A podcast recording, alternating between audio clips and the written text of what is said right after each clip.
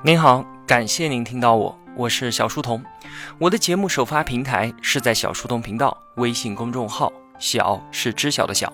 为了方便您收听往期节目，所有的音频我也会更新到喜马拉雅之类的各大音频平台。如果想与我们互动交流的话，请在公众号内回复两个英文字母 QQ，我会把交流群推送给您。小书童将常年相伴在您左右。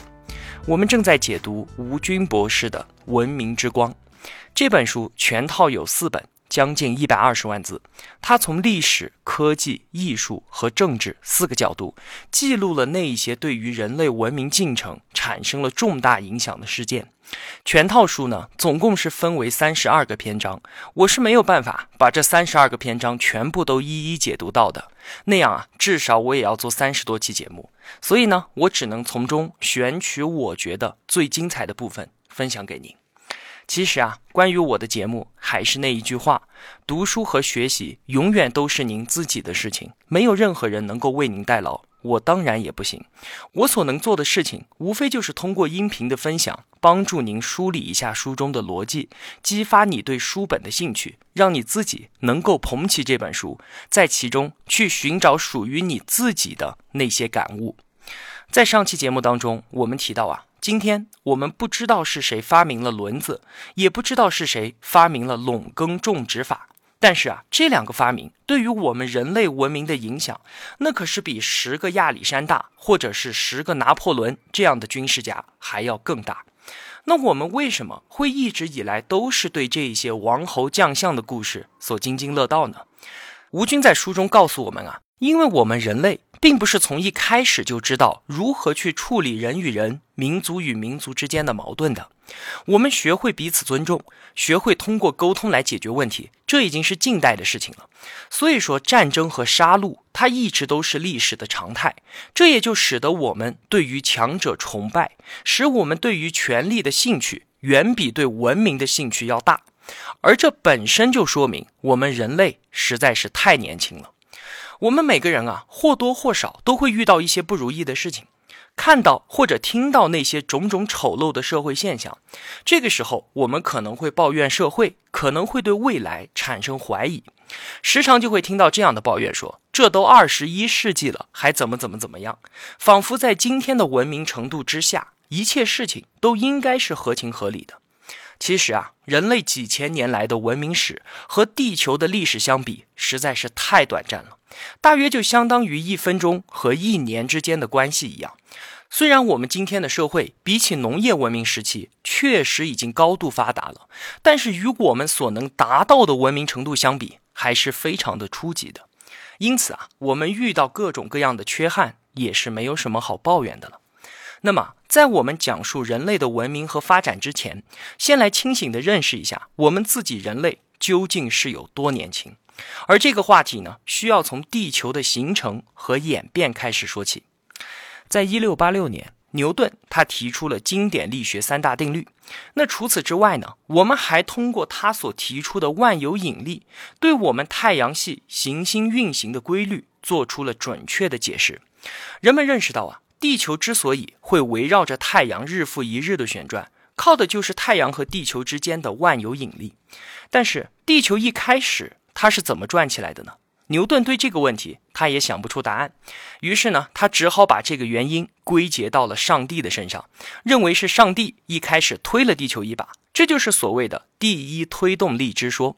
在科学史上，第一个真正解释了太阳系和所有恒星起源的学说，是德国的著名哲学家康德他所提出来的。叫做星云说，他认为呢，太阳系是由一团星云物质收缩形成的。先形成的是太阳，然后呢，剩余的物质再进一步收缩成了行星。这个说法的诞生，它的伟大之处在于啊，它不再是静止的看待事物，而是认为所有事物都是在不断的变化和演变当中的。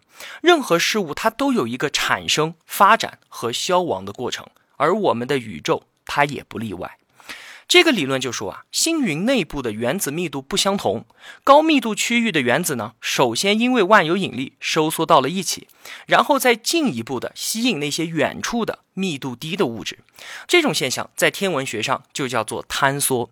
当星云坍缩的时候，一个个高密度区域的原子受到这些区域以外的物质的引力，就变得受力不平衡起来，就会一边收缩一边开始慢慢的旋转。因此啊，我们观测到的星云它都是螺旋状的。当星云的体积变得越来越小的时候，它就会加快自旋，最后转出一个个球状的原子团。当这些原子团在自身引力之下坍缩到一定程度的时候，密度很高的原子相互碰撞，导致温度不断的升高，直到最后热的足以开始发生热聚变反应。这些反应就能够将氢转化成氦，并且开始发光发热，释放出的能量支撑着星球对外的膨胀。这样呢，收缩和膨胀的力量达到一个平衡，就形成了一个发光发热的恒星。这就如同我们的太阳就是这么一回事儿。当然了，光靠氢气和氦气还形成不了像我们所居住的地球这样的固态行星。除了这些呢，我们还需要氧、需要碳、需要铁这些等等的原子量较大的元素。那么这些元素它又是怎么来的呢？是需要靠氦进一步的进行聚变反应才能够形成的。但是这样的反应需要的温度实在是太高了。如果恒星的质量不足够大，像是我们太阳这么大的行星都是不够的。如果只有太阳这么大，直到它燃烧殆尽，它也不可能引发氦气到碳到氧的聚变反应。那既然这样说，我们太阳系中的其他行星是如何形成的呢？这个啊，是当某一些恒星的质量足够大。内部的压力也足够高的时候，那么它的温度才会足够高，这样它内部的核聚变反应就会进行的非常快，这可比太阳快几个数量级，以至于在上亿年的时间当中，就能够将它自身的氢全部转化成氦。然后氦气进一步的变热，就开始转变成了像是碳和氧这些更重的元素，在它生命终结的时候，会发生一次巨大的爆炸，叫做超新星爆炸，就会将它产生的那些元素抛回到星云的气体当中，它们再一次因为引力聚到一起，就成为了下一代的恒星。而我们的太阳呢，就是这样所形成的第二代，甚至是第三代恒星。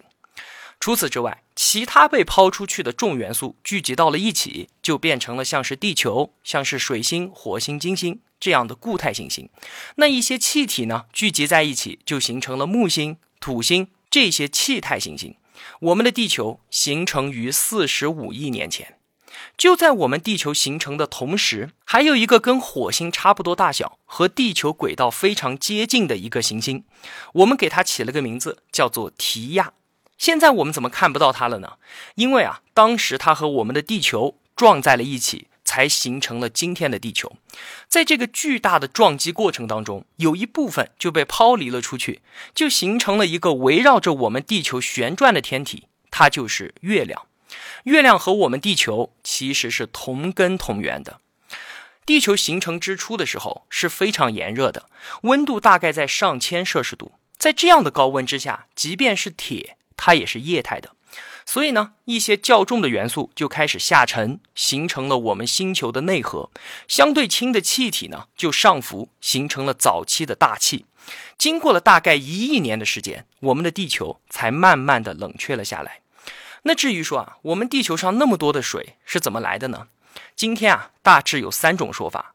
第一个呢，是说地球形成的时候本来就有了，那随着到处都是的火山爆发。不仅形成了地球早期的岩石地壳，也带出了弥漫在空气中的水蒸气。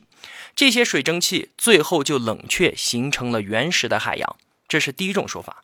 另外一种说法呢，说水是来自外太空的。话说啊，有一颗带着大量冰的彗星，它撞到了地球上，就把它上面的水给带来了。这个是第二种说法。最后一种说法呢，是地球上早期生命的硫化反应，它们将大气中丰富的二氧化碳和硫化氢转换成了水、硫还有甲烷。反正呢，不管怎么说吧，总之我们地球上就是有了液态水了。到了大约三十八亿年前的时候，这些液态水汇集成了海洋，最初啊，地球上只有一个大洋，我们叫它泛大洋。当时的陆地也是全部都连在一起的。今天的七大洲四大洋是很晚很晚才形成的。这个时候，宇宙中终于出现了一个美丽的蓝色星球。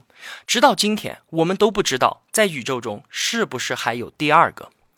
说到这里啊，生命就应该登场了。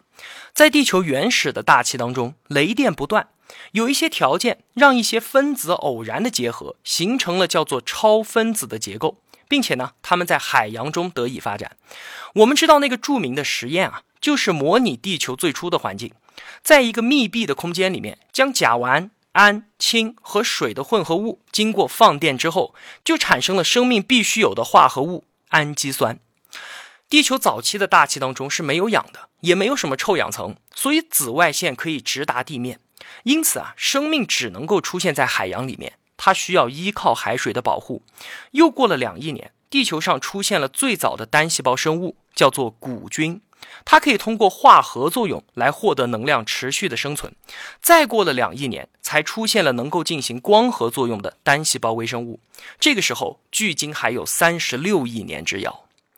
像是古菌这样的原始生命的出现，它就慢慢的消化了大气当中包括硫化氢在内的各种有害物质，并且啊，通过后来的光合作用释放出氧气，这就逐渐的形成了类似今天的大气成分，它就可以适合各种浮游生物、鱼类、爬行动物，也包括我们人类在内的哺乳动物生存。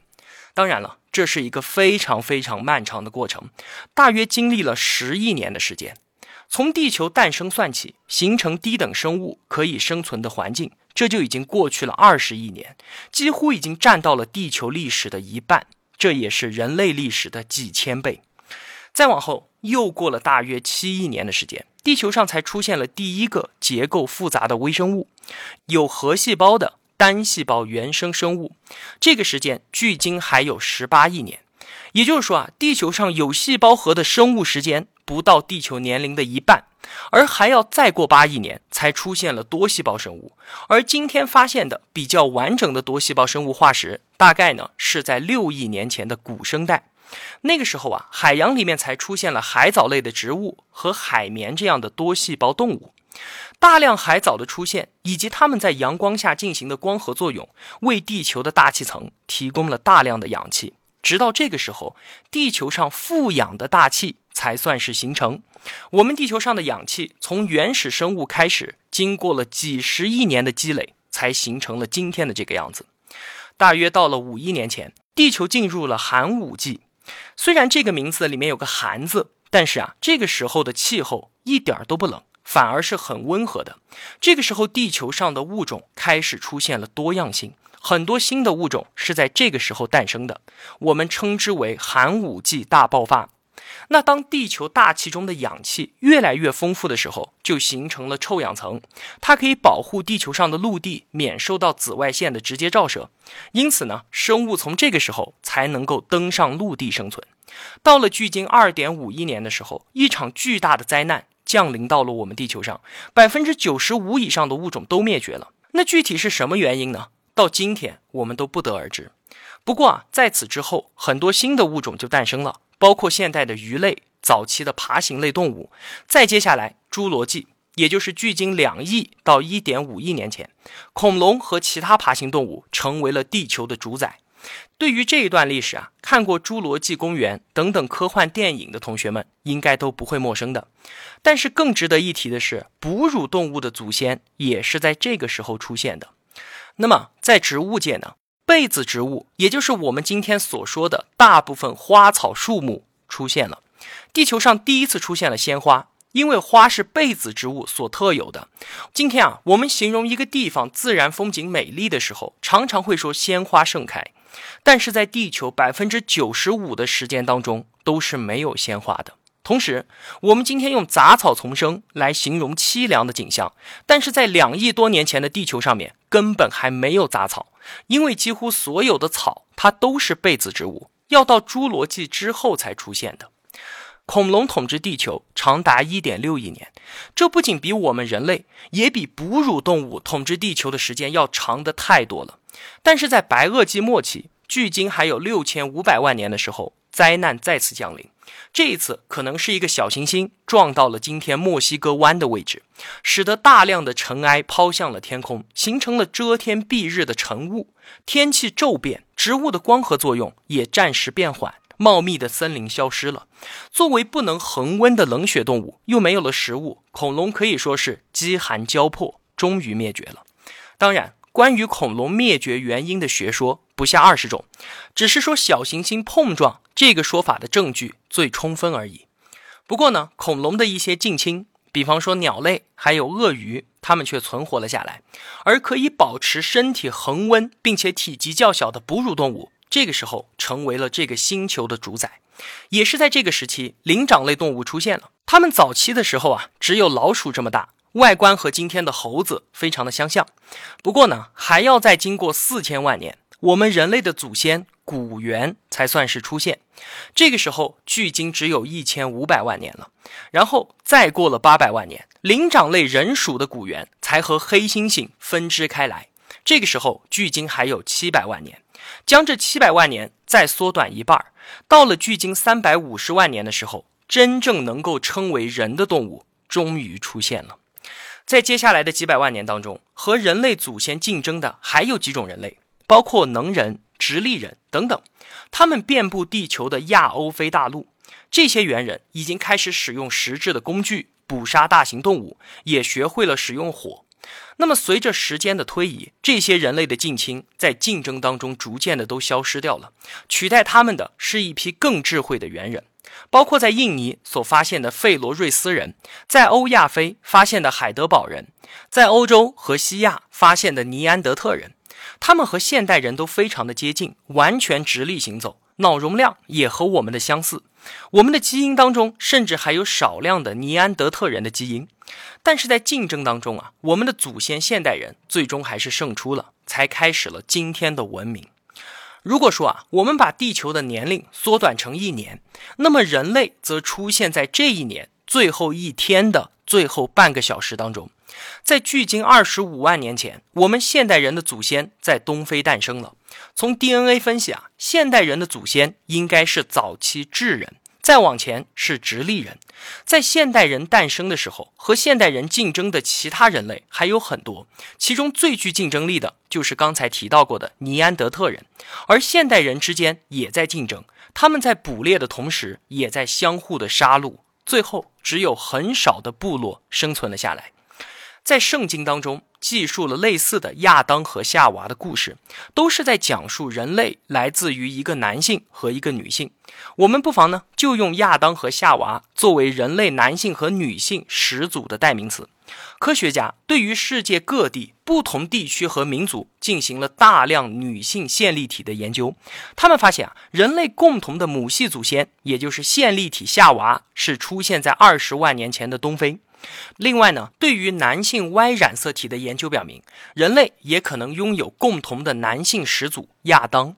他的生活年代呢，比夏娃稍微晚一些，大约呢是在十二到十六万年之前。在那个年代啊，女性的现代人显然不止夏娃一个，只是其他女性后代都断子绝孙了，其他男性的后代也是如此。在人类产生和进化的初期，并没有什么仁慈可言。只有为了生存而展开的竞争和杀戮。